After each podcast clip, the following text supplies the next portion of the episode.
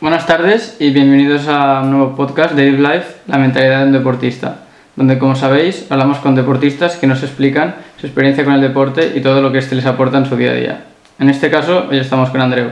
Buenas tardes, Andreu, ¿cómo va? Buenas tardes, muy bien. Primero que nada, preséntate, ¿quién es Andreu? ¿A qué te dedicas y cómo te introducirías? Yo soy Andreu Simón, soy eh, un deportista amateur que le gustan las carreras por montaña, un deporte que practico desde los 18 años, edad en, en la que se me detectó diabetes y, bueno, desde entonces he ido haciendo carreras de manera más o menos habitual. Hasta a día de hoy pues que, que los resultados me han permitido competir más a nivel internacional pero, pero bueno, nunca me he dedicado profesionalmente a esto, siempre ha sido un, un, complemento a mi vida. Yo soy técnico de deportes en un ayuntamiento y, y compagino mi vida laboral con mi vida deportiva. Muy, muy, interesante. Y como dices, eres diabético, ¿no? Exacto. Entonces, esto seguramente no, te ha supuesto algunos cambios y problemas. ¿Puedes explicarnos un poco cómo esto te ha bueno, ¿cómo lo has relacionado con el deporte y cómo te lo tomas, digamos? Bueno, básicamente la diabetes eh, es una enfermedad que, que, en su día pues me cerró unas puertas eh, a nivel... tenía una perspectiva de vida y, y una, unos objetivos en la vida que, que, la diabetes me los cerró y, y para evitar esa frustración o, o la manera que tuve de, de distraer un poco la atención fue descubriendo las carreras por montaña, que una, un deporte que me permitía pues escoger mi camino, mi, si quería subir, bajar, correr, andar, eh, con la libertad de, de, la montaña, de los caminos y esas sensaciones pues me, me dio mucha libertad y, y por eso pues eh, continúo aún haciendo ese deporte, pues un deporte que me llena muchísimo. La diabetes pues es una enfermedad que te tiene algunas complicaciones, lo que pasa que me permite hacer todo lo que, que quiero hacer, simplemente pues eh, cuidando un poco más los detalles y estando más atento en, en ciertas cosas. Este de la diabetes, eh, el deporte es algo que te ha ayudado mucho, ¿no? Entonces, ¿fue, fue, ¿empezaste a hacer deporte por la diabetes o más o menos vino ligado o fue como una fuente de... Fue, ya hacía este deporte y también hacía fútbol, lo que pasa que en un momento de, de cambios en la vida pues eh, encontré en, las carreras por montaña una vía de escape y, y que me ha dado pues muchas alegrías y muy, muy, muy buenas sensaciones. Muy bien, muy interesante. Y como vemos te mueves bastante por Instagram, donde compartes tus carreras, entrenos y bueno, un poco tu visión y tu historia sobre, sobre este deporte.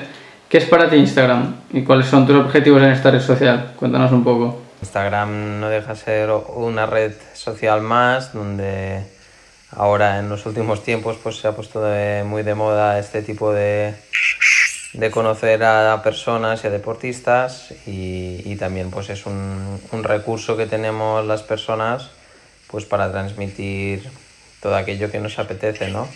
Eh, los resultados deportivos me han llevado también a, a que alguna marca pues eh, me sponsorice y eso implica también pues un crear contenido en las redes sociales. Y entonces aunque yo no sea un, gran amante de las redes ni me gusta mucho publicar todo lo que hago pues eh, estoy en un en un contexto pues que me toca encontrar el punto medio entre lo que me gusta, lo que debo hacer y, y por eso yeah. utilizo estas redes. Yeah. Y como, como, bien dices, el tema este del sponsor, eres atleta de buff, ¿no es así? Eso es. ¿Cómo, cómo sucedió esto y cómo, bueno, cuéntanos un poco? Bueno, simplemente pues después de estar unos años con otra marca deportiva, pues Buff vio en mí un perfil que, que se adecuaba a sus características como marca, pensaron en mí, me hicieron una propuesta, me pareció que me permitía dar un salto cualitativo a nivel deportivo por las facilidades que implica estar en una marca como Buff y, y por eso pues, eh, hicimos un, un, contrato de colaboración entre, entre atleta y marca.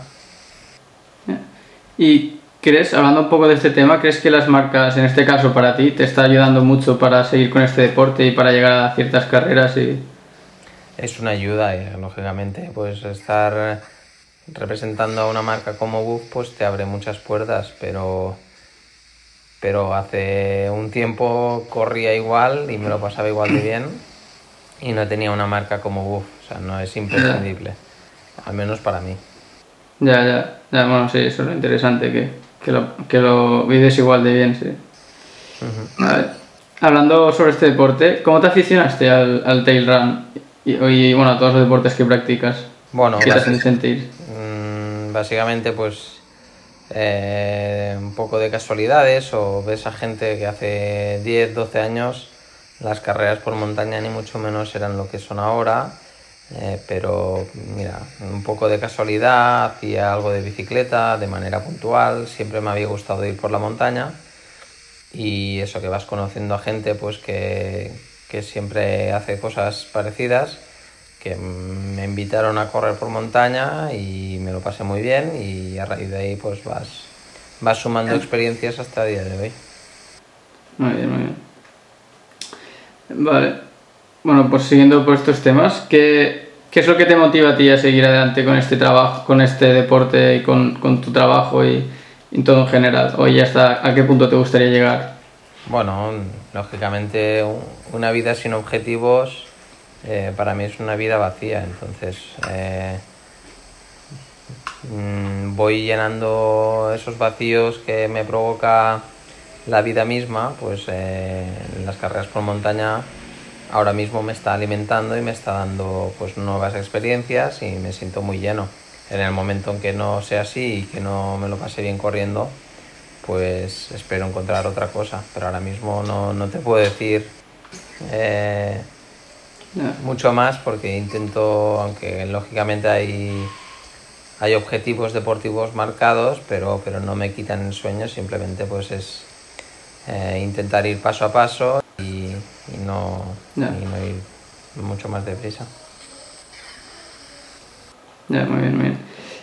Eh, bueno, en tema hábitos, porque tú eres dos deportes que haces y en tu día a día, ¿cuáles son los que crees que te hacen mantenerte en este estado físico y te, te permiten compaginarte bien?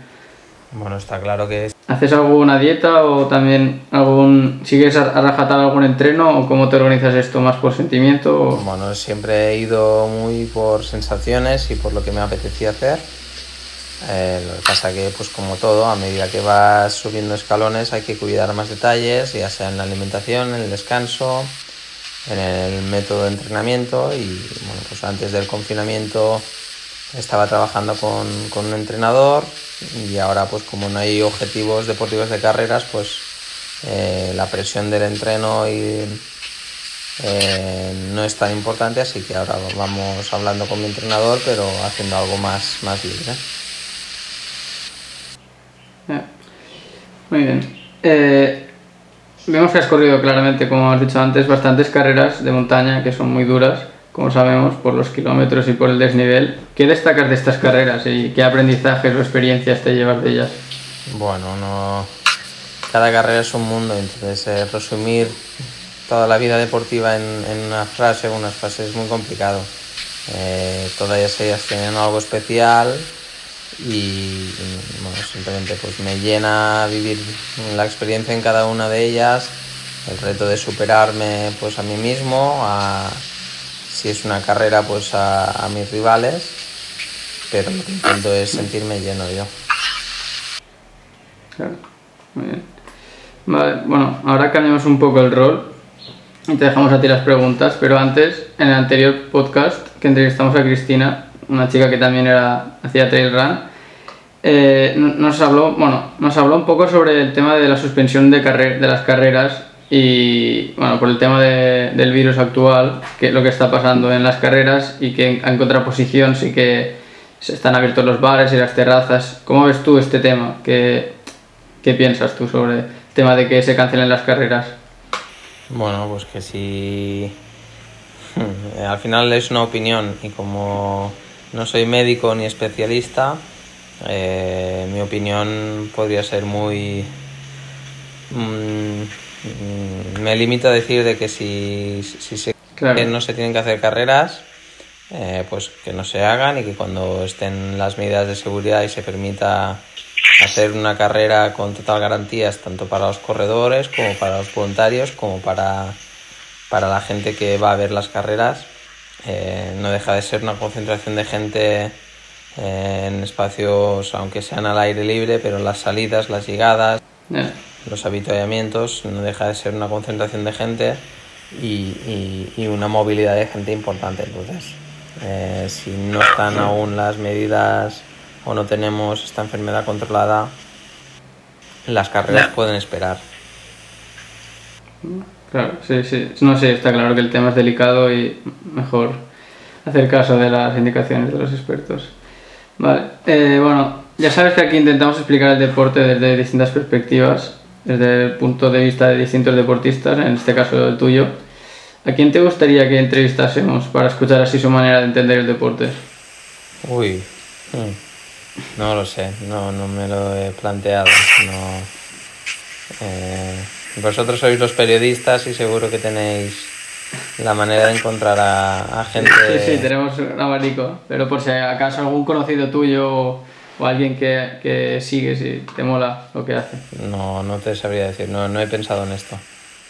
Vale, muy bien.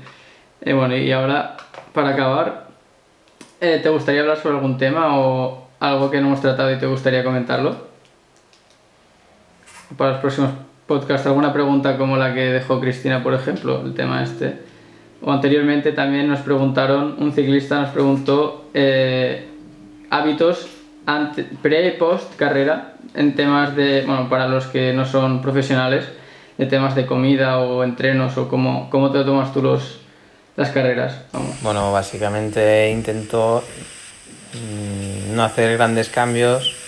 Eh, al final una carrera no deja de ser un esfuerzo eh, prolongado en el tiempo, pero, pero que has estado entrenando para eso, igual que, que entrenas para, para, rendir al máximo el día de la competición, la alimentación o los hábitos pre y post carrera son, también están entrenados, entonces es mantener una rutina, la que cada uno le vaya bien, comer lo que a cada uno le sienta bien. Y, yo diría pues intentar llegar descansado a la carrera, bien hidratado, eh, mm, intentar no, hacer muchos extras eh, la semana anterior y ya está. en resumen, seguir un poco por el camino que ya, ya está acostumbrado el cuerpo, ¿no? Muy bien. Muy bien, pues bueno, aquí acabaría. Muchas gracias y nos vemos en el siguiente.